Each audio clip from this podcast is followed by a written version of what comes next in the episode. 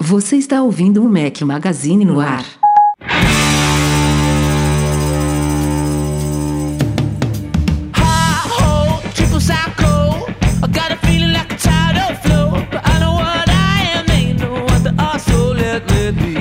Galera do Mac Magazine, bem-vindos ao Mac Magazine no ar 236 ao som de Band of Skulls. Obrigado, Thiago Cruz. Bom dia, boa tarde, boa noite, boa madrugada a todos. Rafael Fishman por aqui. Estou de volta remotamente com meus dois companheiros inseparáveis, Breno Mazzi, seja bem-vindo. Hello, hello, eu voltei. Vocês viram, né? E aí, Eduardo Marques, sofrendo na frente da TV. Não, sofrendo não, meu irmão. Meu time não, meu time não faz isso não. Já tá 1 a Cara, 0. rubro-negro por, por tradição no sangue é sofredor. Você tá louco, Mas, rapaz? cara, Cê- cê- cê ultimamente tá- quem tá sofrendo sou eu, que sou São Paulino. É, você tá louco. Você tá. Tô muito, tô muito bem aqui, 1x0, ganhando em casa, tomando cervejinha. Por enquanto, né? Espero que fique mim- assim pra você ficar animado até o fim do podcast. Pra mim, pra mim tá muito bom. Não sei se tá bom aí pra, pra galera, porque o microfone mudou, né? O áudio Pois aqui é. mudou. Estamos de volta ao nosso setup original, caindo de qualidade em relação à semana passada. Foi muito bacana. Mais uma vez, obrigado, Júnior Nanete, William Marchiori. Um abraço pro Marcos Mendes e toda a galera lá do Loop. Gravamos lá no estúdio deles em São Paulo. Pra quem não ouviu, sugiro dar uma escutada aí no podcast 235. Aproveitem que o Breno Masi não estava presente. Cara, não, isso eu ia falar. É um grande ativo, porque eles não só me sacanearam, que me tiraram, me excluíram, não me convidaram, e além disso, gravaram num baita estúdio. Então, além de parecer que eu sou chato pra caramba e que a minha voz é zoada, é, cara, ficou fantástico. Parabéns. Eu ou- ouvi ontem à noite, cara, ficou muito, muito legal. Temos que montar uma estrutura dessa pra gente, Rafa. Então, o, É, o problema e não é. precisar de tele, teletransporte É, eu, também. eu- eu ia, eu ia falar que o problema não é montar estrutura, não é, porque é uma estrutura bizarra. Mas ainda teria que resolver um problema maior ainda, né? Que cada um num ponto do, do Brasil aqui tá difícil. Mas eventualmente a gente vai tentar, nessas ocasiões que estamos os três, ou pelo menos dois de nós em, em- no mesmo local, a gente vai tentar fazer umas gravações especiais as- assim, seja no loop, seja na casa do Breno, seja em outros lugares, que realmente faz diferença, né? Você olhando olho no olho, é, fazendo uma gravação local muito bacana. Então, mesmo tendo sido um podcast longo, quase um dos mais longos que a gente já fez, mas vale muito a pena escutar. Ficou muito bacana o papo da semana passada. E esta, com um dia de atraso, queria pedir desculpas a todos aí, culpa do Breno Maggi, obviamente. mas vamos que vamos, que a gente tem bastante coisa pra falar. Let me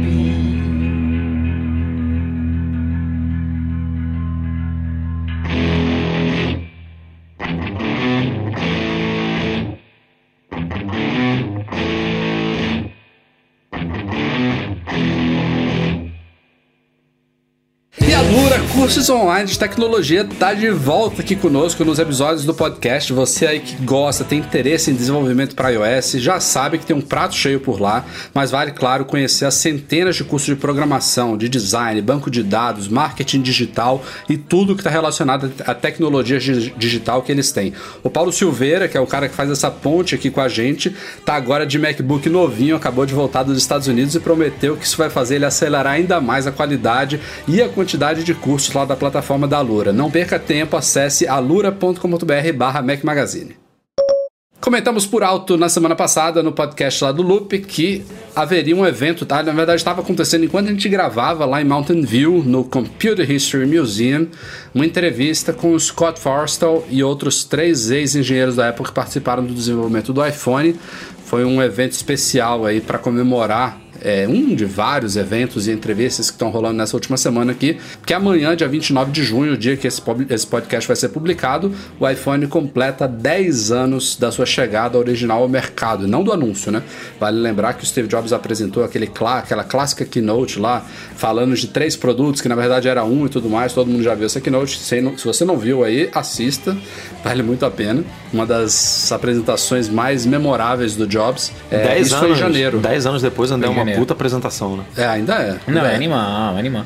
É, essa apresentação foi em janeiro, na época que a Apple ainda participava da Macworld Expo. E Cara. o iPhone ele chegou ao mercado seis meses depois, em 29 de junho de 2007. É, uma coisa que eu tava lembrando disso, Rafa, até essa janela de tempo, é, dois podcasts atrás a gente tava falando do HomePod, tem que apresentar isso só dezembro e tal. São seis meses, com certeza deve ser alguma coisa de documentação mesmo, que tem que apresentar um produto para depois fazer toda a homologação, para ele estar no Sim, ar. sem Então, dúvida. A é, Apple faz isso janelas. sempre que ela entra numa linha nova de produto, né? Ela fez a mesma coisa com o Apple Watch recentemente. Com o É, iPad, mas é, até furando um pouquinho a pauta ali, quando você falou da Macworld, cada ano que passa eu tenho mais saudade daquele evento, mas na época áurea dele. Você lembra como era gigantesco, várias empresas gigantes, Adobe, Microsoft, com stands gigantescos, era muito legal. Era muito Tempos que legal eu acho que não voltam mais, né? mesmo. Nunca mais, infelizmente. Infelizmente mesmo. Bom, o Forstall de fato foi lá, não furou o evento.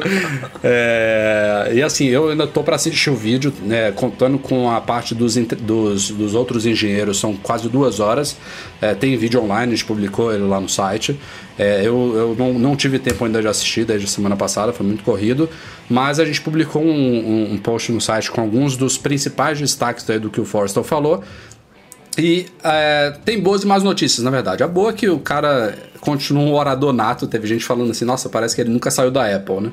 É, e ele, ele, ele vê a Apple ainda com bons olhos. Parece que ele fala dela de uma forma muito positiva. Tinha gente que achava que ele tinha uma certa mágoa, que poderia aproveitar essa oportunidade para falar mal da empresa, e não teve nada disso. Ele foi lá super de cabeça aberta, é, tem ótimas recordações do pessoal que trabalhou com ele na Apple, do trabalho que ele realizou na Apple, que foi importantíssimo, né? Pra Não, o cara deve ter o um orgulho danado, né, do que ele fez. Tipo, Isso é. Ninguém tira dele, né? Ele, ele para quem não sabe, ele liderava o sistema operacional, a parte de software do iPhone, que começou lá com o iPhone OS, que depois virou iOS, até porque ele começou a equipar também os iPads, né? Então não, não fazia mais sentido chamar o sistema operacional de iPhone. É, e aí ele trouxe. Assim, a má notícia que eu falei que teria uma má notícia é que não, ele não trouxe nada bombástico. A má que notícia é que ele tava usando a mesma camisa de 10 anos atrás, né? Caralho, foi mesmo. Mas, cara, De ver é que a tipo camisa já tá padrão, mal, entendeu? mano, surrado, um CC dos infernos. Um- uma curiosidade bacana que ele trouxe, não foi nada bombástico, ele falou que o iPhone, o desenvolvimento do iPhone teria começado porque o Jobs odiava um executivo que obviamente ele não nomeou da Microsoft. Ele só falou que não era o Bill Gates. Então dá pra ter uma noção de quem que era esse cara, né? Mas parece que isso foi um estímulo. Foi né? engraçado, eu não sei se você viu esse pedaço do vídeo. Eu, eu também não, Não vi vi. o- o- a, a entrevista inteira, mas eu vi um pedacinho de um vídeo. E aí ele fala assim: não foi o Bill Gates. No final ele já tava gostando do Bill Gates. Tipo, quer dizer, ele realmente.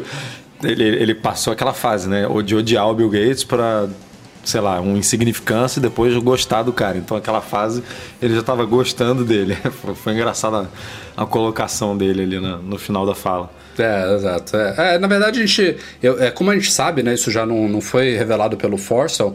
A, a história do iPhone, na verdade, começou como um projeto de um tablet na Apple. A ideia da Apple, a ideia do Jobs, primeiro, era criar um tablet em resposta àquele courier da Microsoft, né? Que surgiu, que nunca se tornou realidade. Mas os caras, no desenvolvimento desse tablet, eles perceberam que era mais fácil, que a tecnologia, o custo era mais viável de se lançar primeiro um smartphone. Por isso que o iPhone veio em 2007 e o iPad só veio em 2010.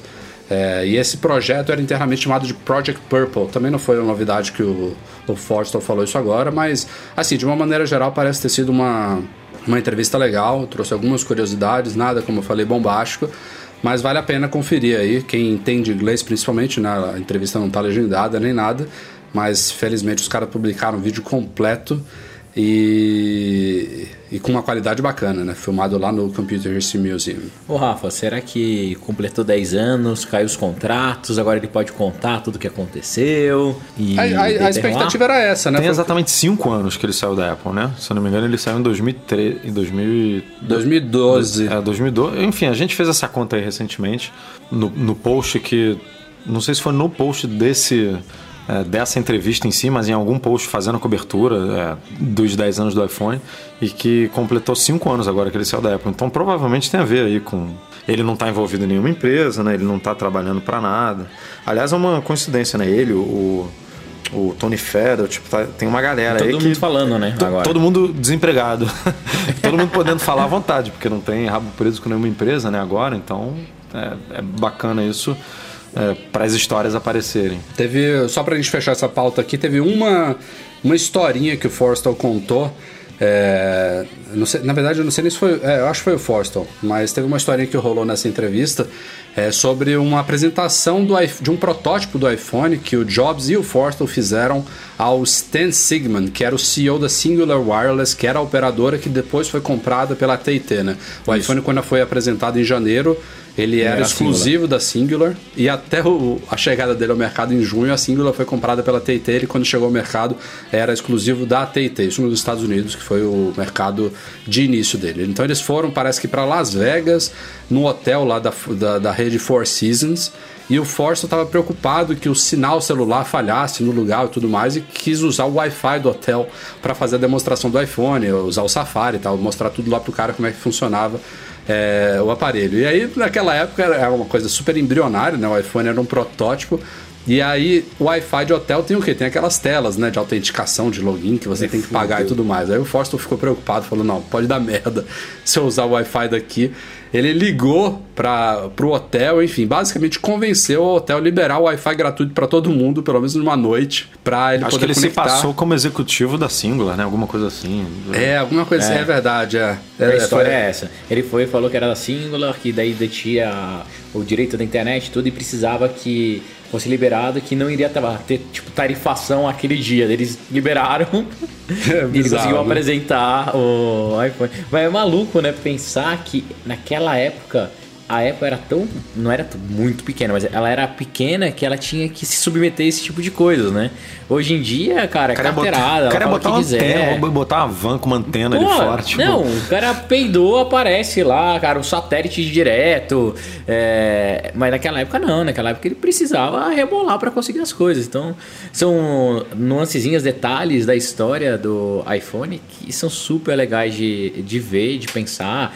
E são coisas que acontecem na nossa vida mesmo, real, né? Que você pega, mira, desenvolver um projeto, daí no meio do caminho acha uma solução mais legal, que o iPhone nada mais foi do que isso. Estavam mirando o tablet, não iam chegar lá a tempo, a companhia estava precisando lançar um negócio, os caras lançaram um produto intermediário, entre aspas, e foi o grande sucesso que salvou a empresa, revolucionou e hoje o tamanho que ela é graças ao iPhone, né? Você ter ideia do que, que era a Apple naquele tamanho, a gente hoje publicou um post é, que em, dois- Animal. em Eu 2007 vi. A, a receita, hoje em 2017, a receita da App Store Só até hoje. é maior do É que metade do ano. É, é maior do que toda a receita da Apple no ano de 2007, que foi o ano do lançamento do iPhone. cara. Então, tipo, é surreal. Uma loja de aplicativos hoje fa- fatura mais de grana do que toda uma empresa há 10 anos atrás. É, é surreal o que, que esse telefone fez com a empresa mesmo. Não, total, total. Ma- maluco, assim. Maluco, maluco. E aliás, mais uma curiosidade, Breno, você deve lembrar, essa história da Apple de preocupação com o sinal e o Wi-Fi o escambau é, gerou um fail né, numa keynote do próprio Jobs. É, a Apple teve uma certa época que ela odiava que os jornalistas presentes nessas keynotes faziam live blogging, né? Então ela bloqueava o Wi-Fi, não oferecia conexão nesses auditórios e nada, e o que, acarretou é que todo mundo levava hotspot Wi-Fi, né? Conectava as redes de qualquer uma das operadoras americanas lá e criava mini redes Wi-Fi nos auditórios. Teve uma determinada ocasião, não me lembro qual foi a keynote, que o Jobs precisava fazer uma demonstração usando Wi-Fi e tinha, sei lá, E eu 150, estava nessa, e eu tinha uns estava 150 nessa. hotspots lá dentro e não funcionava nada, né? E ele Ninguém pediu pra todo mundo usar. desligar, cara. Foi... Foi clássica essa daí. Cara, ele, ele, tava- ele parou a apresentação e falou: Gente, eu preciso mostrar aqui o que eu tô apresentando pra vocês hoje, mas eu preciso que vocês desliguem tudo os seus hotspots aí, senão não vai funcionar. Teve que dar uma enrolada, né? Contou uma historinha lá dele com Foi. o Wozniak. Não, cara, e é muito maluco. Hoje, é, durante o dia, que é o ani- aniversário do iPhone e tal, tal, um milhão de ligações pra dar entrevista, pra bater papo, pra falar. E eu olho pra trás, como passou rápido, né? É, a gente fala 10 anos, cara, 10 anos é muita coisa, é uma década de verdade, assim, muitas coisas aconteceram. É, e é muito louco a gente pensar de como que era o nosso dia a dia sem os aplicativos e sem o iPhone. Então aquele videozinho que a Apple colocou na, na abertura da WWDC, falando dos apps, a importância deles e o que aconteceria se o mundo não, se, a- se o mundo não tivesse Application Store, é, Cara, é sensacional. É, é isso mesmo. Se hoje a gente tá comemorando é, e, e batendo palma pra caramba porque o iPhone tem 10 anos, ano que vem essa comemoração tem que ser maior ainda, porque a grande revolução foi ano que vem com o ecossistema de distribuição centralizado de aplicativo, lançamento global, é, sistema de billing que a Apple lançou. É, é muito, muito, muito legal ver como o nosso mercado e isso virou assim completamente da noite pro dia, cara. É, é fantástico. Recordar é viver. Falamos já tem um tempo aí de rumores sobre umas terceiras ou quarta lojas da Apple no Brasil. E infelizmente, para quem não mora em São Paulo e Rio, muito se fala sobre segundas lojas nas duas cidades que já têm lojas hoje e faz todo sentido, né? São as duas grandes metrópoles do Brasil e são duas lojas que andam constantemente sobrecarregadas e que na prática já comprovam que São Paulo e Rio merecem mais lojas, talvez não só mais uma, mais uma, né, para comportar toda a demanda, é, principalmente por atendimentos de dínios e tudo mais. Só que o grande rumor da vez é que a terceira loja que vai sair provavelmente não vai ser nenhuma das duas cidades, vai ser na nossa capital federal, Brasília. A gente já tinha, o Mac Magazine já tinha recebido informações preliminares aí sobre essa possibilidade e elas foram corroboradas da melhor forma possível, né? Com várias vagas de emprego que a Apple abriu lá no LinkedIn, cerca de 13 vagas, se eu não me engano, para todas as diversas posições que vocês podem imaginar de lojas da Apple. É, e, e, com a indicação clara de que eram vagas para Brasília. É, e a, a, outra, a informação curiosa que eu não, apesar de a gente ter recebido isso tal, eu não eu ainda tenho um pouco de pé atrás, é que seria uma loja no estilo flagship, que o Brasil não tem ainda. Lojas flagship, para quem não sabe, são as, as principais lojas da Apple, normalmente lojas de rua, lojas grandes, muitas delas com dois ou três andares, né? É, e o Brasil não tem isso ainda. A gente tem duas lojas de shopping, no Morumbi em São Paulo, no Village Mall no Rio, e indicam que essa loja de Brasília seria flagship, mas a galera de lá fala: não, deve ser em shopping mesmo, pode ser no Park Shopping, que é da Multiplan e tudo mais, que é a rede de shopping centers que a Apple tem parceria, mas vamos ver. O que parece que é praticamente certo, né? A Apple só não comunicou isso oficialmente ainda, que deve sim ter uma loja em Brasília, porque os indícios são fortes demais. E é onde tem muito dinheiro rolando, né? Não, mais do que isso, cara. É a capital do país eles, a Apple ela não monta loja porque é legal, assim, ah, vou montar no Rio, vou montar em São Paulo. Com certeza ela sabe que em Brasília tem uma concentração altíssima de devices iOS, Mac, lá, lá, lá, e merece ser um atendimento lá. Brasília pode ser um, um hub ali pro centro-oeste como um todo. Alguma justificativa tem. Eu acho ótimo. Ah, queria ter uma segunda em São Paulo, eu queria ter 10 em São Paulo. Mas quanto mais tiver no Brasil, melhor. Mostra que a Apple tem interesse em continuar expandindo e uma hora, mais cedo ou mais tarde, a gente vai começar a ver mais lojas aqui. Isso para mim é ótimo, ótimo. Não vejo a hora. Tem que abrir uma lá, depois abrir uma em Porto Alegre, depois, quem sabe, uma em Salvador, ou Recife, Fortaleza, e que continuem abrindo várias lojas. Eu, eu achei que chegaria antes no sul do que em Brasília, mas assim, chutômetro, né? Achômetro máximo, com base em, em porra nenhuma.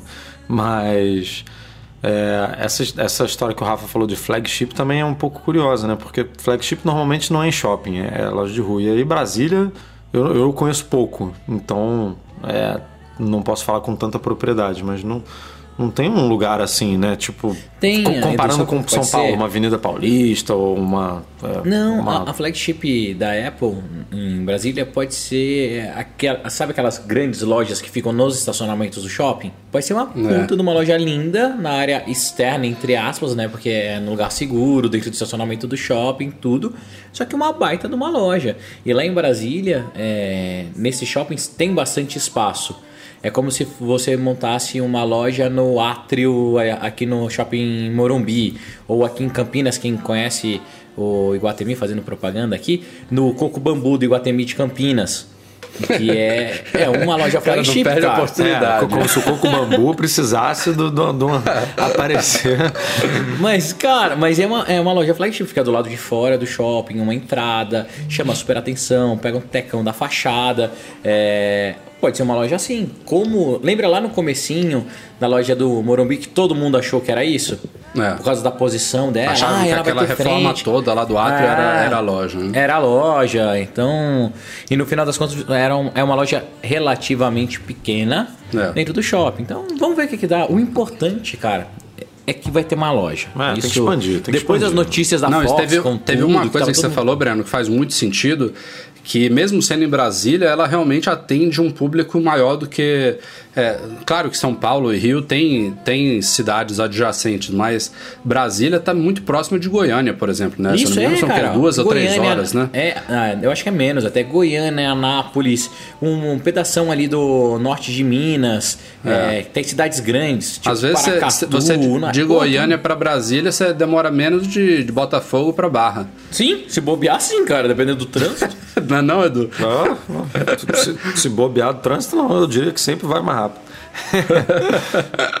não, mas eu, eu, fiquei, eu achei curioso que essas vagas apareceram no LinkedIn, né, cara? Assim, você entra no site da Apple, lá no apple.com/jobs, você tem como filtrar lá por, por categoria, palavra-chave, local e tudo isso. Você bota local, bota Brasil, nem aparece Brasília. Tipo, vai ver.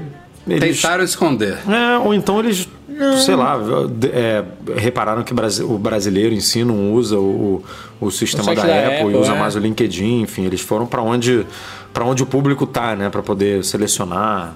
Mas curioso não usar o próprio, a própria base da empresa para isso. Mas, Edu, nem sempre todas as vagas ficam no, no site da própria Apple.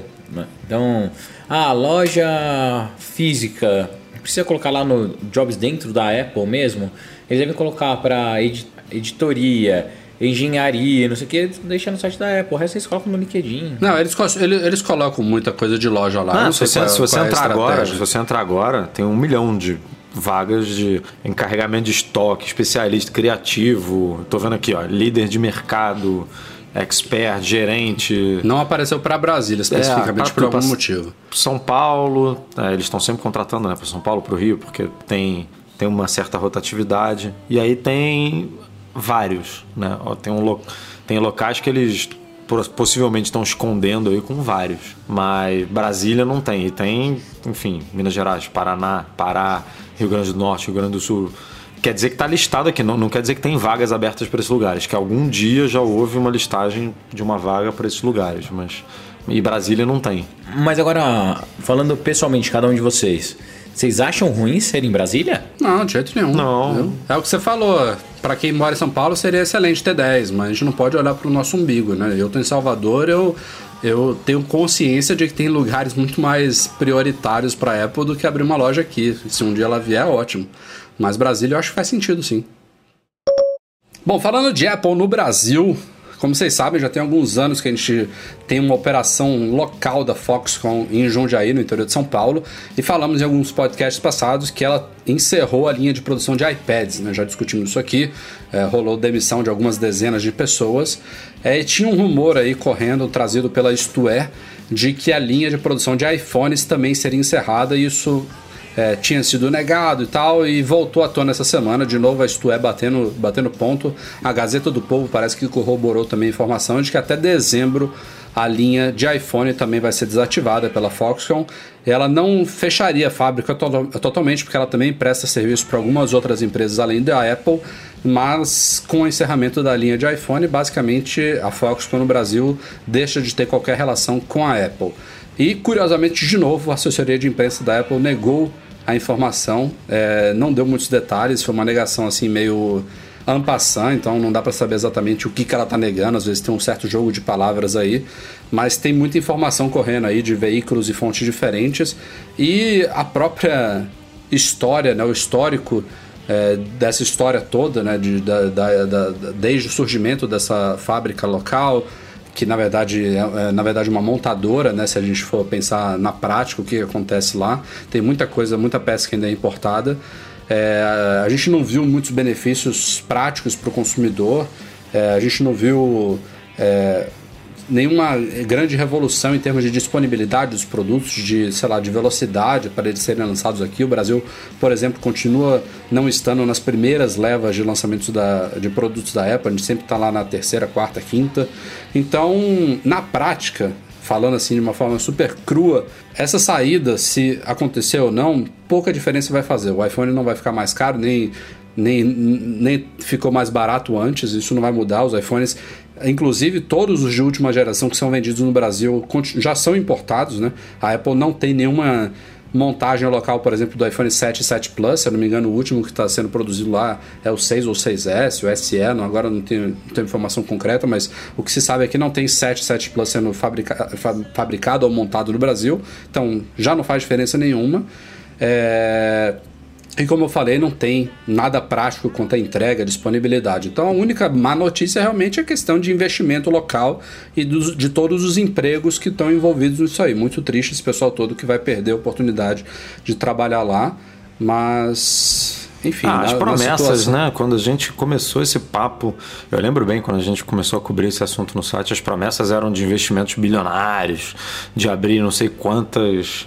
Tinha Mercadante falando, né, É, abrir, sei lá, quatro, cinco, seis plantas de, de, para produzir diversos. Não, não só iPhone e iPad, mas cogitou até linha de Mac, enfim. é.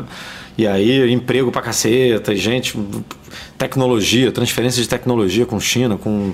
E aí, Cara. água, né? Tipo.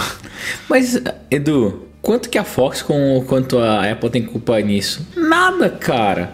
E Ah, a culpa é nossa. Nossa como- o Brasil, como povo? Como o Brasil, Brasil, tá como- numa como draga, cara. Então, a gente tá num momento que não tem muito o que fazer. Não dá pra reclamar, xingar a Apple, a Fox com nada. Os caras estão certos, o país tá, tá caindo, mano, assim. É que eu, eu, na minha visão lá atrás, eu não via muito isso como um projeto de abastecimento local, né? Tipo, não, não tem é, público aqui para para justificar um investimento desse. Isso era, na minha cabeça de, de, de negócio, assim, era não. Os caras estão se posicionando aqui para escoar uma produção aqui na América, né? Na América Latina, quem sabe até para levar para os Estados Unidos também, não sei. Então, óbvio que o momento do Brasil impacta, mas assim, os outros tem, ainda tem os outros países, né? Ainda tem tudo. Mas pelo visto não, não pegou, né? Não, A ideia não era escoar isso pro, pro, Não, pro esse continente. Eu, eu ainda acredito na, na boa intenção das pessoas. A Apple e a Foxconn não iam montar um- uma planta de uma fábrica se eles não quisessem realmente expandir, fazer um negócio legal. é, Pô, foi a primeira fábrica tinha- da Foxconn fora do, da Ásia, da, né? da Ásia. Então, assim, planos eles tinham para fazer.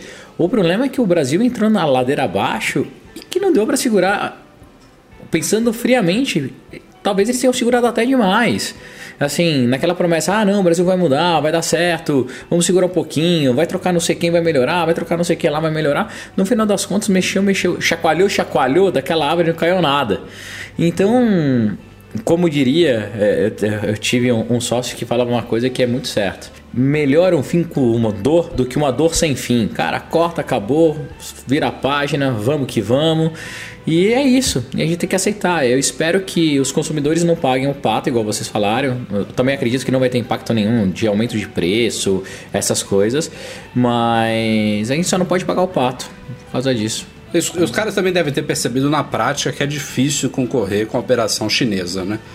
E, eh, e isso me, me, me traz, me faz pensar se essa ideia de a Foxconn se instalar nos Estados Unidos, né? Que tá lá o Trump lutando por, por isso, tem rumor, tem coisa rolando por aí, se, se vai dar certo também, independentemente de, de, de crise ou não econômica e Mas, política. Ah, Quando É, o presidente quer também, pode ser que Não dê é mais certo, que né? isso. Sabe o que eles vão fazer? Lembra quando os primeiros Mac Pro saíram, que era 100% americanos? O Apple Watch de ouro. Ele vai pegar uma linha premium, tipo o iMac Pro ou o novo Mac Pro, vai botar lá e vai produzir 6 mil unidades Mac mês. vai, Mac Entendeu? vai, iPhone, o volume do iPhone não vai. Não, mas o- Não, o mas não, é, não vai ser uma- um produto exclusivo americano. Vai ter. Não, é, Pode ter vai ter, planta assim- nos Estados Unidos e pode ter planta. Vai ter planta na China, e na planta em- Índia, todo mundo Em produzindo. trocentos lugares. Mas não né? faz sentido. É, e, é, e é o que aconteceu aqui, por isso que eu acho que os caras estão saindo. Faria sentido no primeiro momento. Mas se você tem uma planta local, não faz sentido você continuar importando um negócio que é fabricado localmente. Você tem que fazer aquilo ali no mínimo abastecer o mercado local. Não, cara, mas o mercado americano é o maior, cara. Não, não é. Você não resolve assim de uma hora para outra. Não, concordo que não é de uma, de uma hora para outra, mas a meta tem que ser essa, você não concorda? Não. Não, não, não vejo assim, não. Se você tá, ge- também é, se você tá gerando emprego, se você tá. é, Porra, é, é redução faz- de custos, né? Você fabrica o negócio localmente. Às vezes Você não é redução de é custo, cara. É, às vezes vai empatar. todos- É, é, é aí que entra o pulo do gato que eu tô falando da China. Você mesmo com operações locais no Brasil, nos Estados Unidos, você não tem como competir com a China. Esse que é o problema. Não, não tem, porque tudo é produzido lá, cara. Até o ar, hoje em dia é produzido lá. E a mão de obra é Entendeu? infinitamente barata, né? Ah, É, mas e lá é não deve ter quase nada de lei trabalhista. Deve ser. Cara, a China hoje é um pátio para produção de qualquer coisa. É, e, e tá cada vez mais maluco mesmo. Exemplo, eu tô pesquisando para lançar um produto que talvez a, a produção e o envio pro mundo todo seja de lá. Cara, você vai mandar a empresa no Brasil, você vai fabricar na China e vai mandar da China pro Brasil. Sim, vai ser mais barato. Você e tem- talvez você- entregue mais rápido. e ok. Tem que se adaptar Oh. às regras do jogo. Tipo na Índia. Na Índia a Apple foi obrigada a botar uma fábrica, porque se não botasse uma fábrica não ia poder vender, não ia poder ter loja, não ia poder fazer nada. E nos Estados Unidos a regra atual, que é ditada pelo presidente atual, é de tentar investir o máximo possível no mercado doméstico e tal. Então, óbvio, eles vão fazer isso, mas não necessariamente precisa é, abastecer o mercado inteiro e tal. Faz- começa ali quietinho, vê se dá certo, vê se não dá, vê se consegue deixar mais ou menos equiparado é, em- financeiramente falando com a, com a produção chinesa, se consegue ou se, é, ou se ainda assim vai ser muito mais caro, mesmo com todos os incentivos e benefícios e, e trocas de tecnologia e tudo, se vai ficar muito mais caro, mas que se ficar muito mais caro, manter uma produção menor, né, para não, pra não dar tanto prejuízo, e aí vai, vai tocando. Ainda não saindo do Brasil, temos uma historinha curiosa é, de um bandido, não o Rio, né, Edu? Assaltou um BRT. Ah, o que, que é o. BRT, Edu? BRT são os novos corredores de ônibus que foram criados o- para as Olimpíadas. É basicamente uma. Você tem uma faixa exclusiva, imagina uma, uma pista de três faixas e uma das faixas é só para o BRT, só para esse ônibus que vai sem trânsito de um ponto ao outro. É, e Direto, ele tem né? algumas Ah, estações. tipo aquele, aquele tubo de Curitiba, eu acho. É, é basicamente um metrô na superfície com sinal de trânsito, porque a única coisa que para o BRT é sinal, né? Em cruzamentos, em tudo. Mas ele não tem trânsito, nem ele não é. Você sabe exatamente a hora que você consegue sair de um local e chegar no outro, porque ele vai numa boa. Bom, um delinquente foi assaltar um desse é, e relatou, acho que o Anselmo Góes, né, lá do Globo, Foi, foi. é, relatou que teve uma das pessoas, enfim, nesses assaltos de ônibus, o que mais se pede é carteira, bolsa e celular, né? E parece que o cara pegou um, um iPhone 6 de uma, de uma mulher, alguma coisa assim, e devolveu, dizendo: Ah, não, não, o iPhone eu não quero que eu não consigo desbloquear. assim, historinha. Cara, muito legal, velho. É, legal. his- historinha que, que acaba servindo meio que um mídia gratuita para Apple, mas como o Edu colocou no post, realmente não condiz muito com o que a gente. Não, não que não condiz totalmente com a realidade, porque a gente já fala disso há muitos anos, né? Desde que a Apple implementou o bloqueio de ativação no iPhone, que é aquele sistema super legal que, mesmo você restaurando, né? Você formatando o iPhone do zero, se ele tava com ID Apple associado ao iCloud, você não consegue reconfigurar ele sem o login sem. Isso na teoria, né? E é uma teoria que funciona, é, na medida do possível, muito bem. A Apple constantemente, a cada update do iOS, ela fecha brechas, ela te- tenta tornar isso o mais seguro possível, porque se não for funcional, não, não tem o porquê de existir. Mas existem aí chineses, existem falcatruas de operadora, aí o Scambau A4, é, que parece que tem gente que consegue de fato desbloquear isso aí sem falar no mercado de venda de peças, né? Que independe de desbloqueio de nada. O cara pode muito bem desmontar, esse, desmontar o iPhone e vender a tela, por exemplo, só a bateria, enfim. É, isso só citando um exemplo rápido, mas de uma maneira geral a gente já fala desde que a Apple criou isso aí de que houve realmente teve dados de Nova York, eu me lembro na época que caiu o número de roubos e furtos de iPhones por causa disso. Foi. Não, eu achei sensacional a notícia. É, Quando eu olhei se expulsando lá no Mac Magazine, eu falei, cara, olha que legal. Deveria ser sempre assim. Na hora que o cara olhasse que é um iPhone, tinha que deixar gelado. Se ele quiser levar, ele até vai levar, mas nunca vai ter acesso aos dados e vai virar um tijolinho. Tem que ser assim. É, não que os outros não mereçam ser roubados, pelo contrário. Eu acho que nenhum device deveria funcionar se ele fosse roubado. É, até tinha um projeto, lembra, Rafa, que a gente tentou montar no Mac Magazine? Era uma das ideias de montar uma base única de e-mails. Você lembra disso? Lembro, lembro. Para fazer bloqueio de telefone, eu acho que telefone tem que ser. É, eles deviam ter dispositivo de auto implosão. Ah, o cara roubou e bota fogo. Aprende com a Samsung como faz para botar fogo nos devices. Vai lá, pá, aperta o botãozinho incender no bolso Então dá cara. um choque no cara escroto, né? Pra desmaiar. É, descar descarregar a bateria no cara tal. É, a Apple ela só tem que melhorar. Ah, é, exemplo, uma coisa que a Apple podia melhorar, se eu tô com o iPhone bloqueado pelo, ó, pelo Find My iPhone, o telefone só pode desligar depois de colocar a senha do iCloud. É, ele entra no modo de economia de bateria e fica só mandando um sinal de localização. Dá pra fazer um monte de coisinha se a Apple quiser ajustar, ainda pra deixar isso mais legal. Mas essa pra mim é a prova que as coisas começaram a funcionar. E se um já tá achando difícil desbloquear, daqui a pouco dois, três, quatro, e a tendência é que cai mais isso.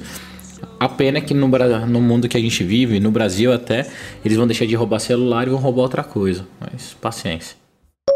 De tempo em tempo a gente fala aqui no podcast de aquisições feitas pela Apple, né?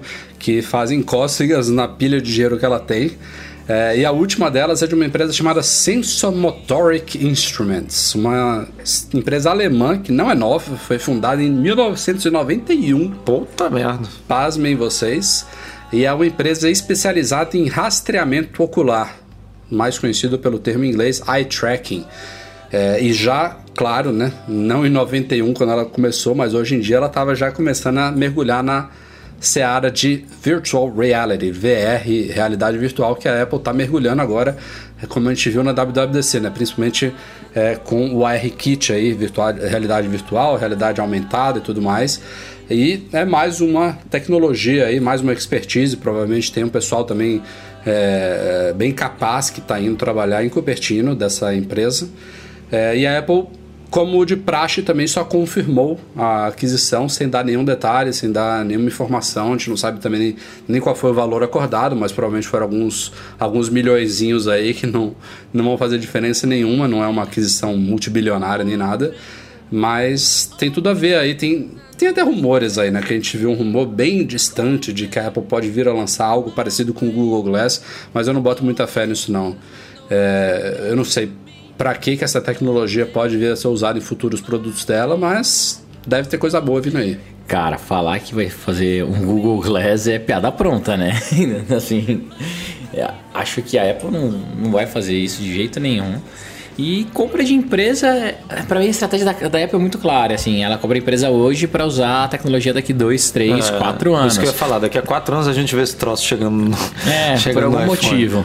Mas rolou, Ex- né, Edu? Um- não tem muito tempo é, um vazamento aí de alguém que passou mal testando um produto que era na vista. Enfim, Mas era óculos, né? Eu acho, era mais. Então. É, mas aí qu- Mas, qu- era, quantas mas empresas... era um óculos de, É, de VR. VR, é. ah, sim, entendi. Quanta- Era um óculos de VR. Quantas empresas a Apple já não comprou de AR, VR? É, ó, eu vou dar o maior exemplo pra mim da vida é a Metaio. A Metaio, que é uma empresa de AR, né, tanto de a, a realidade aumentada como a realidade virtual. Foi que eu comprado pela usava Apple em na- 2015. Isso, que eu usava na, na Fingertips em 2009 ou 10, cara, se eu não me engano. Que a gente fez é, negócio do carnaval, que tinha AR, para um monte de banco, lembra que vocês apontavam, aparecia a- as agências flutuando, onde tinha agência, que o AR era, um, era meio que frisson, todo mundo queria fazer, mas não servia pra porra nenhuma. A Apple comprou os caras em 2015 e lançou agora só o R-Kit. Com certeza a Metaio ajudou, porque era a maior empresa disparada que fazia essa, esse negócio no mercado mobile. Então, essa aquisição deve acontecer alguma coisa daqui dois anos. Três anos. Será que não tem ah, alguma coisa a ver com carro, se é tracking? Será que o dispositivo não é para anti-sleep no, no carro? Para quando você estiver cansado ele te avisar? Dá É. pra dar uma viajada animal, dá, pra Dá fazer mesmo. muita coisa com isso.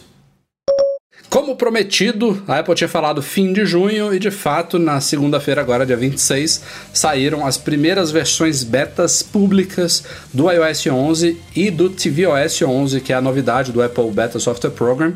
O macOS High Sierra era para ter saído junto, mas não saiu até o momento. Deve ter algum pepino aí de última hora que a Apple não conseguiu liberar os três juntos, mas está lá anunciado também como coming soon, então provavelmente nos próximos dias, mais tardar no início da semana que vem, imagino que saia também.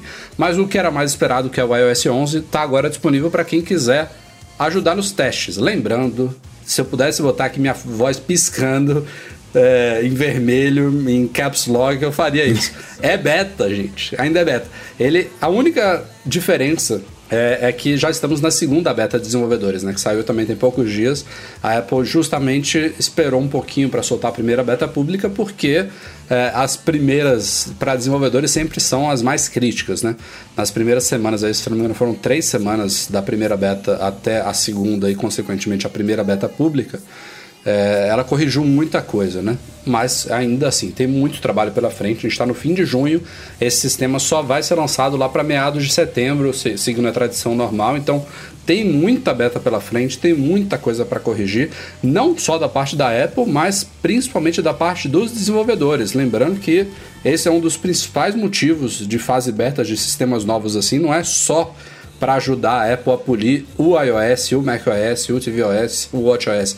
É para também dar tempo de os desenvolvedores trabalharem nos seus apps, corrigir bugs, implementar APIs novas, atender os requerimentos novos da Apple de frameworks e Scambau 4 porque muita coisa simplesmente não vai funcionar sem update. Não adianta a Apple, a Apple vai poder polir, deixar o sistema direitinho, mas sempre vem avalanche de updates de apps, é, ao menos os que ainda são devidamente atualizados, que estão sempre é, de acordo aí com as últimas novidades de sistemas de software, é, sempre tem muita coisa saindo nessas semanas que antecedem os lançamentos de novos sistemas. Então, pelo amor de Deus, se quiser testar, teste, mas tenha consciência do que é beta não adianta No ficar mínimo, a sua bateria vai pro saco. No mínimo. No mínimo. É, assim. e, e- no é- mínimo do mínimo. Essa, essa parte de bateria, então, é a parte mais ridícula de todas, porque não é só o fato de ser beta que a Apple ainda está melhorando o consumo de, de bateria.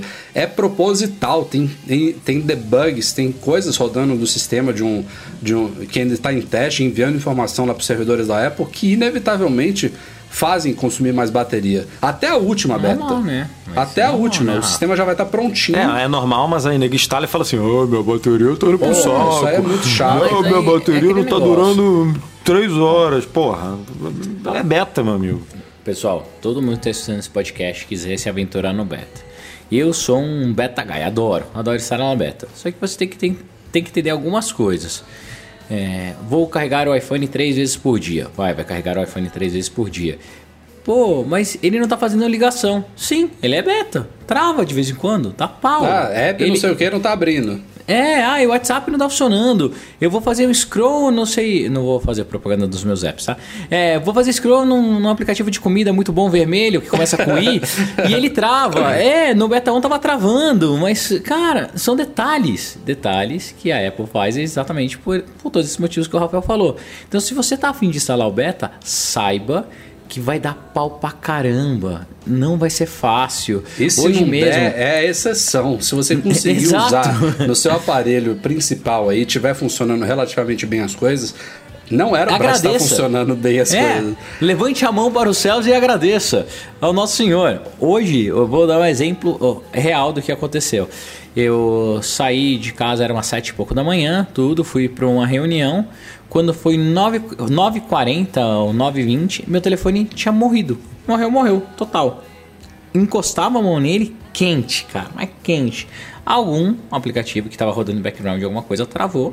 Ele ficou com o processo ligado e acabou com a bateria. E o negócio estava quente. Vai acontecer.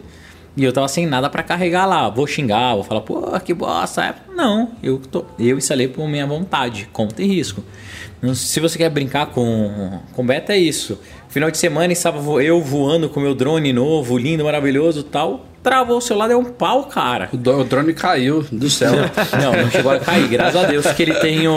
Caiu o dentro, caiu- casa. caiu dentro da Ele- piscina. Cara, ele veio e pousou bonitinho, mas podia ter perdido o meu brinquedo. Cara, são coisas que o Beta... Não, e a gente tá falando dessa forma porque, assim, a gente recebe sei lá quantos contatos diários da galera. Pô, eu tô com problema nisso no beta. Tá com... Cara, Postem aí que está Nem- acontecendo isso. nem precisa mandar, cara. Porque, assim, é, manda pra gente se estiver funcionando tudo bem. Tipo, caraca, eu tô usando beta e não, não deu problema nenhum. Aí manda. Porque É, aí, aí, é, no aí é novidade. Ou, ou descobriu Assim. coisas novas, tal, daí manda, porque Assim, senão... Porque, É pô, tô com problema, tô- tá travando, não tá funcionando, tá. Cara, normal. No- super normal. É, é, a- resumindo a história toda aqui, na verdade não é que a gente está proibindo ninguém instalar beta. O- a- é só para que se tenha consciência do que está fazendo e, de preferência, não faça isso no dispositivo de uso diário, porque você vai ter problema, você vai se estressar. É, e o momento, é, embora muita gente faça pela ansiedade de conhecer os novos recursos, de testar e tal, que é válido também, tem gente que realmente não tem essa paciência, não, não, não se aguenta esperar ainda dois, três meses para botar as mãos nas novidades, eu não condeno isso, eu, eu não sei nem Eu como é também que não. eu tenho esse controle, eu acho que eu só tenho esse controle porque. É que você é eu não chato, quero né, Rafael? Eu sou chato, eu não quero ser Porra, é cobaia de ninguém caralho. ficar testando o sistema. Se mas- mudar um, um ícone de uma pastinha do lugar, se a sua. é, é, esses dias eu fiquei com meu telefone sem a dock de baixo, né? Sumiu a dock, você ligava, ligava, a dock não voltava. Imagina se isso acontece no seu telefone, você morre. Não, é. e- e o que eu ia falar, que eu estava terminando, eu não. Se, se, se esse é o objetivo de quem está instalando, maravilha, é válido também. Mas o momento é de dar feedback para a Apple, né? Esse é, um, esse é o motivo de ela abrir beta. Não é para possibilitar que as pessoas tenham acesso a essas novidades antes e conheça isso e use antes da hora, porque não está pronto ainda. O, o único objetivo de a Apple abrir beta pública é para ampliar o escopo de teste do sistema e permitir que ela receba mais feedbacks, mais reports de bugs e que na versão final, a primeira estável para o grande público, o sistema esteja o mais polido possível. E ainda vai ter bugs, né? É inevitável. Mas não existe vale a perfeito. pena levan- levantar um ponto aqui que, pelas mudanças que o iOS 11 sofreu, pelos ajustes que eles fizeram e a quantidade de novidade, o software tá bem redondo. Tem que tirar o chapéu pros caras. Trabalharam muito, muito, muito. E, Tá as- e a evolução bem da primeira para a segunda beta também parece que já foi bem legal. Tá bem redondo, bem redondo. Eu tô sofrendo mais com o meu Apple Watch do que com o iPhone. É, mas tá bem redondo até, cara. Mas aí você sabe, você conhece isso. Pode ser que na terceira beta já fique pior. Dá, um, dá uma retrocedida, dá pau em algumas coisas, isso faz Não, parte. né? Isso é não- normal, normal, mas. Assim. é, estou sofrendo, mas não estou sofrendo tanto quanto eu já sofri. E foi até curioso a Apple abrir é, beta do é, tvOS, né? No, no, no Apple Beta Software Program, porque eu diria. É difícil, né? Não, É. eu, eu não sei se. Eu, eu não tenho da- dados aqui, mas eu diria que dos quatro sistemas operacionais deve ser o que tem menos usuários. Assim, acho que a Apple TV. a Apple Watch hoje deve ter mais usuário que a Apple TV. Sem Mas, dúvida. Edu, É, pensa da seguinte forma: talvez os desenvolvedores não estejam ajudando tanto quanto essas pessoas engajadas por querer usar um software beta podem ajudar. Ah, sim, isso eu não tenho dúvida. Concordo e com Apple você TV 100%. pode ser um cenário desse, assim, cara, os desenvolvedores não tem muitos, os desenvolvedores estão desenvolvendo, eles não querem dar feedback, eles querem arrumar os problemas deles. Vamos colocar em um beta público se E eles fizeram pegar- um jeito muito maneiro, né, de você testar. Eles podiam Sim. bolar um jeito assim. ah, Já tô eu aqui também é, incentivando a galera a instalar beta, mas tipo, já que tem os três, por que não tem o WatchOS, né? É o que tá faltando. A Apple poderia fazer um jeito simples assim que nem o Apple TV, porque É que o, o, O Apple WatchOS TV é ele depende, ele depende muito do seu iPhone, né? Lembra que eles não são devices separados. A Apple TV funciona independente de qualquer coisa. O Mac funciona independente de qualquer coisa. Não, mas eu acho que eles vão O- dar um jeito sim, talvez mais um Não. ano ele deve. Não. Ah, ou pode ser que tenha um hardware que seja mais independente e não dependa do celular. Ok. Ué, mas se o cara testa você- o, i- o Beta 11, por exemplo, o iOS 11, por que, que não pode instalar o WatchOS 4? Ele poderia. Apple Não, mas poderia é. Desenvolvedores já podem fazer isso. Mas não, no desenvolvedor pode. Desenvolvedor, sim, eu tô falando Sim, do. o beta então, público eles não só vai- liberaram, deve ser por algum detalhe de certificado, alguma coisa assim, mas É, pode. não, entendeu? porque para desenvolvedores, as betas do tvOS já eram um pouquinho complicadas de instalar. Tinha que ligar a Apple TV no Mac por um cabo Era uma sacola. Era uma sacola. Pô, hoje É, ficou então. lindo, né? O formato. Eles, eles conseguiram fazer lá no sistema uma forma de fazer tudo pelo ar. É, no É o Watch teria provisionzinho, isso. profile que você coloca, aceita, ele reinicia e já instala. É, isso é legal mesmo. Bom, como vocês viram, no podcast passado a gente estava em São Paulo e aproveitamos essa ida para conhecer o YouTube Space, que fica lá no Instituto Criar, longe pra caramba, né, Edu? Rapaz, É. eu, eu demorei. A gente gravou no fim do dia. O Rafa ainda ficou em São Paulo, mas eu voltei pro. Fui direto pro aeroporto. Cara, aí. E nesse dia eu conheci São Paulo. nesse dia, eu- porque eu falei assim: a- a- o nosso horário era de 3 às 5 no, no YouTube Space. Eu falei, bom, meu voo é às 8h40, bom, vamos lá, 5, 8h40. Eu falei, tranquilo, né? Vou chegar no aeroporto, é, bem antes da hora e vou conseguir adiantar meu voo. Meu irmão, quase que eu perco o voo de 8h40. Pra tu ter ideia. tipo, a parada era assim, era. Se eu, se eu, Ai, botasse, que se eu botasse a mala nas costas e fosse correndo do, do YouTube Space até o aeroporto, eu che- eu chegava mais rápido do que de, de, de carro, cara. Edu. Não, a gente acabou saindo Exagero de lá. não, Breno. Exagero não. Eu cheguei, Foi- não, foi isso eu mesmo. cheguei 8 e 10 no aeroporto, cara. Não, a gente, a gente não saiu de lá 8h40. às 5, a gente saiu umas 5h40 quase. Mas eu, eu demorei 1 hora e 40 pra chegar na casa da minha cunhada, de lá. Eu Também cheguei, hora do eu rush. cheguei 8 horas, da, 8 horas no aeroporto. Tipo, 40 minutos antes do meu voo. Foi bizarro, assim. Se eu tivesse pego um voo um pouco antes, eu tinha perdido. Mas não estamos aqui para falar de trânsito de São Paulo. É, aqui para falar... aproveitamos a oportunidade para conhecer o espaço, que é bem legal. E sem muito planejamento, não, não levamos equipamentos, não preparamos cenário e tudo mais, mas conseguimos, né, do, gravar três videozinhos. Um deles já está no ar lá em youtube.com/barra Mac Magazine. A gente falou sobre três coisas recentes da Apple que nós, eu e Edu, não curtimos. O próximo vídeo sai daqui a alguns dias, é obviamente o contraponto disso, três coisas que a gente curtiu, três coisas recentes da Apple. E por fim, fizemos também um vídeo respondendo algumas perguntas ale- aleatórias que vocês mandaram pra gente no Twitter. A gente, um pouquinho antes da gravação, soltou lá um tweet pedindo pra vocês mandarem perguntas. E esse vai sair daqui a, sei lá, uma ou duas semaninhas aí pela frente. É, Mas assim, espero que vocês gostem. É um vídeo diferente com uma imagem diferente, um lugar diferente aí. E aproveitando a oportunidade de eu estar também E pessoalmente com o Edu, ca- né? Caras diferentes, é. Rostos É. diferentes. Não do Rafael, que o Rafael tá aí em todos, mas Mas o primeiro a galera já recebeu muito bem, espero que vocês gostem dos próximos também. E assine o nosso canal, está investindo nele aí nos últimos tempos, como vocês têm visto. Não é fácil crescer no YouTube, a gente conta muito com o apoio de todos vocês. Rumores de última hora sobre o iPhone 8, publicamos ainda hoje no fim da tarde, quarta-feira. Du- Duas informações quentes, né, Edu? Relacionadas que dizem respeito à recarga do iPhone. A primeira é, é que ele teria, viria com um novo adaptador de força de 10 watts. Lembrando que desde sempre os iPhones vêm com 5 watts. É, e também já tem alguns anos que você é sabido se você usar o carregador de iPads, que tem modelos com 10 watts e tem modelos com 12 watts, é, o iPhone carrega um pouco mais rápido. E parece que a Apple meio que vai oficializar isso no iPhone 8, já vai colocar na caixinha dele um adaptador de 10 watts.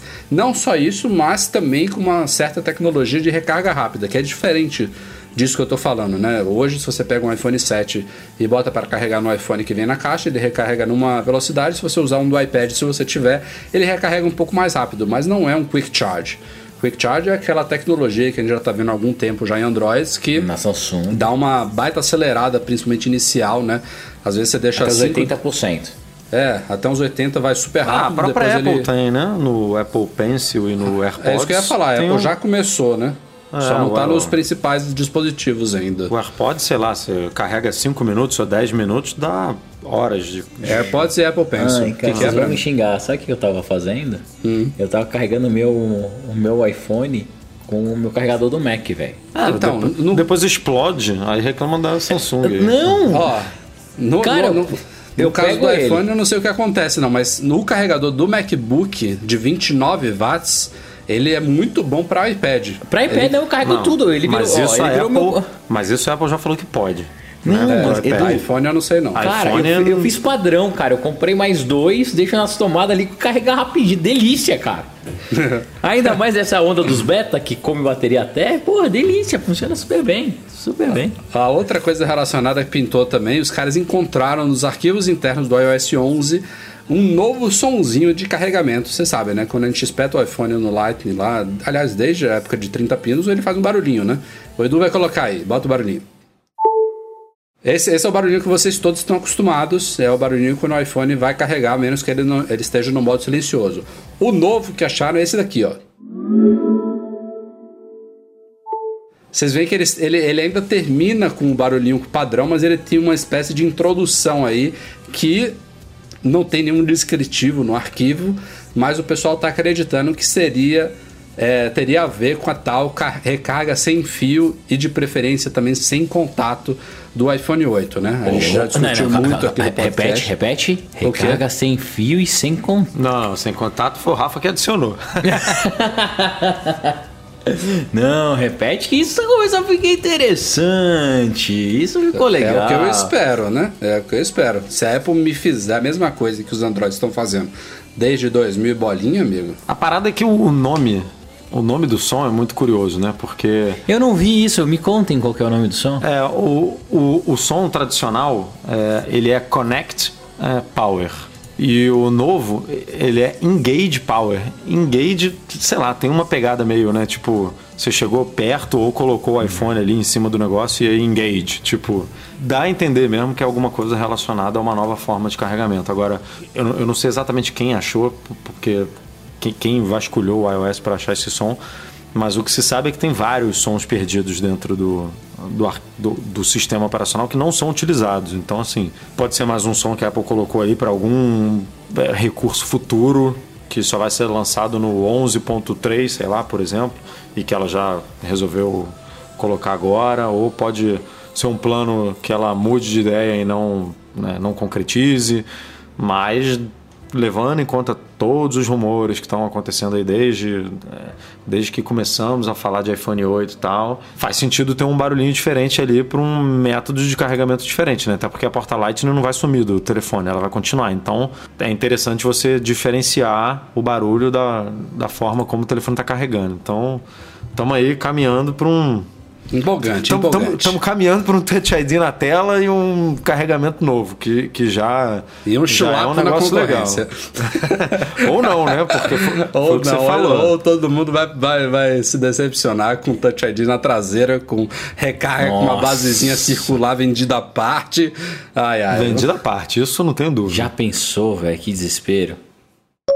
Steve Wozniak está voltando ao Brasil, já, já esteve aqui em outras oportunidades e no próximo dia 6, 6 de julho, estará em Porto Alegre, num evento organizado pela PUC do Rio Grande do Sul e pelo Wall EdTech, um evento focado em gestão, empreendedorismo e marketing. E o Mac Magazine foi convidado pela organização do evento, estará representado pelo nosso redator Bruno Santana, acompanhando a palestra do Woz, eh, que vai ser acompanhado também do Neil Patel, um especialista em marketing e empreendedorismo digital, que criou algumas ferramentas de SEO, né, de otimização de sites para motores de busca e tudo mais. Enfim, parece que vai ser um evento muito legal. Eh, tem ingressos à venda no site Ingresso Rápido. Alunos e ex-alunos da PUC têm desconto e tudo mais. E o Bruno vai estar lá nos representando para contar o que de bom o Woz vai ter para falar nesse evento. É, se ele vai trazer mais alguma das loucuras dele, que é muito engraçado, mas assim, o cara é um mito, né? Um, é fundamental aí na história da Apple, mesmo que de vez em quando ele seja um pouco polêmico, é muito legal ouvir o que ele tem a dizer sempre. Polêmico, polêmico ele é, né? Já falou que a garagem não era nada, já falou que, que a É, Apple... todo ano ele tem alguma história todo ano nova, tem né, pra alguma. mudar, né? Mas, cara, a gente na, na, na Dev Trip que a gente fez, na primeira, no ano passado, eu e o Thiago, a gente tava entrando no, entrando no avião, o cara tava sentado ali na primeira classe. É verdade, é verdade. Cara, o cara levantou, foi super simpático, tirou foto, tipo, gente boníssima, gente boníssima. Isso não é novidade pra ninguém também, né? Que, que ele é gente boníssima. Mas assim, o cara é, é realmente de, de tirar o chapéu. Vamos para leituras de e-mails enviados para noar.mecmagazine.com.br. Temos cinco, então seremos objetivos nas respostas. Rogério Abreu disse que tem uma playlist no Apple Music e gostaria de colocar ela num pendrive. É possível? Não, né? Ah, acho que não, né? Essas músicas são. É, você pode baixar do Apple Music no Mac offline, mas eu não. Nem sei se tem acesso. ah, deve dar para ter acesso aos arquivos, mas. Eles não devem. deve- quando não você vai devem passar pra produzir, alguma né? outra. Pra algum outro computador ou pra alguma outra coisa, ele deve dar algum, algum É, é aviso tudo- aí de é tu- segurança. tu- no mínimo, tudo do, do Apple Music é protegido por DRM, Rogério. Só as músicas vendidas na iTunes Store hoje em dia são totalmente abertas, sem nenhuma proteção de copyright. Então, talvez até você consiga colocar esses arquivos num pendrive, mas você não vai conseguir reproduzir. Então não tem muita utilidade. Não, se você está pensando, por exemplo, em ligar o pendrive no carro, esqueça. Segundo e-mail, André Calaça. Ele vocês poderiam lançar um vídeo mostrando como está o WatchOS 4, pois nenhum canal brasileiro mostra como está o sistema e eu, que tenho o Apple Watch, estou muito curioso. André, a gente não fez um vídeo, eh, até porque eu não estou rodando a beta, se eu tivesse eu teria feito, e não vou rodar, não, não me insista. Mas a gente publicou já um compilado de screenshots do, do WatchOS mostrando basicamente todas as novidades. Se a gente descobrir qualquer coisa relevante aí, por exemplo, saiu agora na beta 2 dele os mostradores novos do Toy Story que não estavam na primeira, lá do Woody, do Buzz e da Jessie. Mas assim, nada que não tenha sido já demonstrado para Apple na Keynote e tal. Então, as principais novidades já descobertas, a gente publicou num compilado de screenshots. Coloca lá na nossa busca que tá lá no site já em imagens e texto. Terceiro e-mail, Gustavo Lemos. Com a chegada dos novos iPhones e suas telas preenchendo toda a parte frontal do aparelho, seria o fim dos modelos com a frente branca? Pelo que tá vazando agora, ainda existirá uma, ainda existirá uma mínima moldura ao redor do vidro e da câmera frontal, mas acho que seria estranho utilizar o contorno branco, principalmente se o display for de OLED e favorecer o preto. Ficaria parecendo um friso branco. Acredito que as versões prateada, dourada, ouro rosé e vermelha virão também com a parte frontal toda preta. E vocês? Cara, excelente ponto. Eu vou ficar muito feliz que eu não gosto de device com a frente branca. Cara, eu não sei se o iPhone 8 vem em todas as cores. pra começo de conversa, assim, não, não sei Mas deixa eu mesmo. perguntar uma coisa também. Por que chama ele de iPhone 8? É o, é o nome mais, mais É o- óbvio, é o- né? Infeliz- é o- infelizmente. Obviedade. É. É só pro pessoal entender também, Breno. Deixa a Apple lançar que a gente fala do nome Cara, certo. se tem um dispositivo que nunca mudou o nome, foi o iPhone. Tipo, foi. Assim, do- só mudou pro 3G, né? Porque de- a partir do 3G foi. Teve o SE, né? Saiu da linha. É, o SE e o C foram os dois que saíram, mas assim. 5C. se- Você sempre tem um número e um S, um número e um S, um número e um S. Desde, do, desde do, do 3G, 3GS. Então, é, é o mais óbvio mesmo. Óbvio que pode ser diferente, mas. Mas assim, todo mundo. Não, não rolou ainda rumor de cores, né, no iPhone 8. O que rolou é que a gente vai ter um iPhone 7S, um 7S Plus, que são exatamente é, iguais. é, falando do- da aparência física do design aos modelos atuais, então você imagina que tenha é, é, preto, preto brilhante, preto mate, é, prateado, dourado e ouro rosa, e um iPhone 8 que seria de vidro com aço inoxidável na estrutura, pintado de é, preto espacial, que é o que dizem. E foi só o que saiu, preto espacial, pintado de preto espacial. Você não tem nada falando de dourado, de de- E nessa altura do campeonato, eu acho que já teria vazado alguma coisa aí de cor. Então, eu não me surpreenderia se o iPhone 8 Pro Edition X, o Breno escolhe aí o melhor dele. É, iPhone vi- Maze. vi- Oh, Vier. vier todo, Esse- só esse com uma opção, compra. cara. Só com uma opção. Até por, sei lá, facilitar a produção. Não, uma, uma opção eu acho muito, muito improvável, mas algo que o Gustavo falou faz muito sentido, né? Se a tela tá ocupando a parte da frente praticamente inteira, né? Essa moldura que vai ter é, vai ser muito fininha, né? Ela só não vai ser uma tela, ao, ao menos segundo a gente tá vendo em todos os rumores aí, que praticamente já são dados como certo, não vai ser uma tela infinita, né? Até Daquela pra, tela se, que... até pra se diferenciar também, né, da, da Samsung, porque É. ia, ia ficar esquisito ela lançar um, te- um tela infinita igual É, o S8. mas realmente não Sabe faz que vai- sentido. sabe o que que vão lançar ano que vem? Eles vão lançar a tela 360, ela vai dar a volta no telefone, assim. Então você vai pegar, vai ser frente, atrás, trás, Horrível. frente, tudo. Mas só concluindo, realmente não faz sentido ter versões só com uma moldurinha fininha branca. Não, é aquele, aquele até negócio por aquele na recorte cima, lá de é, cima. Aquele recorte é muito. Assim, ele já é feio no preto que disfarça, né? No branco vai ficar absolutamente tudo à mostra. A câmera, os sensores. E, e esse negócio que ele falou da tela OLED faz muito sentido, né? Porque o iPhone desligado vai ficar. Não, isso já é um preto. problema hoje. Hoje é um problema. Já, quando o iPhone está desligado, é é, não faz diferença se é OLED ou não. Então tem, fica feio já hoje, né? Com a tela desligada, mas só a moldurinha branca realmente não faz sentido. Penúltimo e-mail da semana do Rogério Vieira. Ele pretende trocar o atual MacBook dele, que é de primeira geração, com processador Core M, por um mais rápido, é, pois o MacBook dele, por exemplo, já sofre abrindo até planilhas de Excel. Assim sendo, com o lançamento dos novos MacBooks e MacBooks Pro, ele disse que percebeu que existe uma versão do MacBook com Core i7 com uma relativa velocidade boa é, e co- como gosta muito de portabilidade, diz, quer, quer saber se a gente recomenda esse novo MacBook ou se ele realmente deveria pegar um Pro. É, é, assim, não me lembro se já saiu benchmarks desse MacBook novo, né? Do, do, do MacBook puro. Ah, é, o MacBook puro ainda não saiu, não. Mas se for realmente só para Excel, eu diria que ainda dá para dá para pensar em MacBook. Mas você, pô, mas ele tá. Olha só, ele comprou no ano passado e já tá reclamando em um ano. Um ano É, o, de o salto não deve ter sido tão significativo, né? É, cara, eu. Assim, se, se um ano ficou assim, o meu medo é ele comprar agora e daqui a um ano, ou dois anos, que ainda é pouco, né, para um Mac. Tipo, o Mac dura muito mais que dois anos. já tá engasgando de novo. Então, É, o, o fato é que esse MacBook ele não é focado em performance, né? É uma máquina focada em portabilidade total. É uma máquina muito fina, muito leve, sem portas e tal. Então, realmente, é isso que, é isso que o Edu falou pode fazer sentido. Se você precisa, é, seja para Excel ou para alguma outra coisa de um pouco mais de performance, vai de Pro.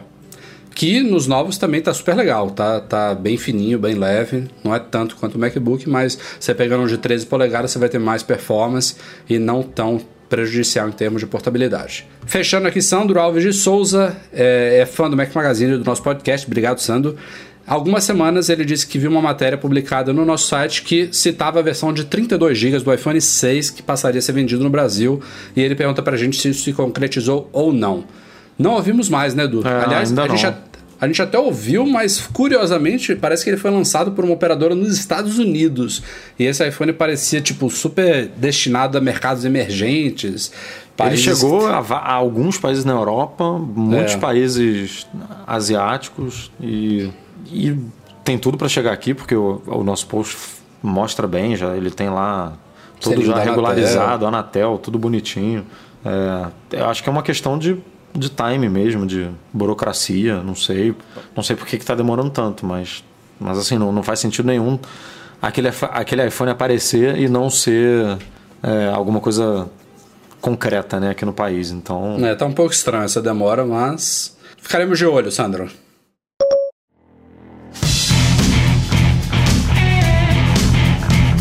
Beleza, galera, vamos ficando por aqui. Este foi o Mac Magazine no A236. Breno e Edu, um abraço e até semana que vem. Valeu, galera. Até a próxima.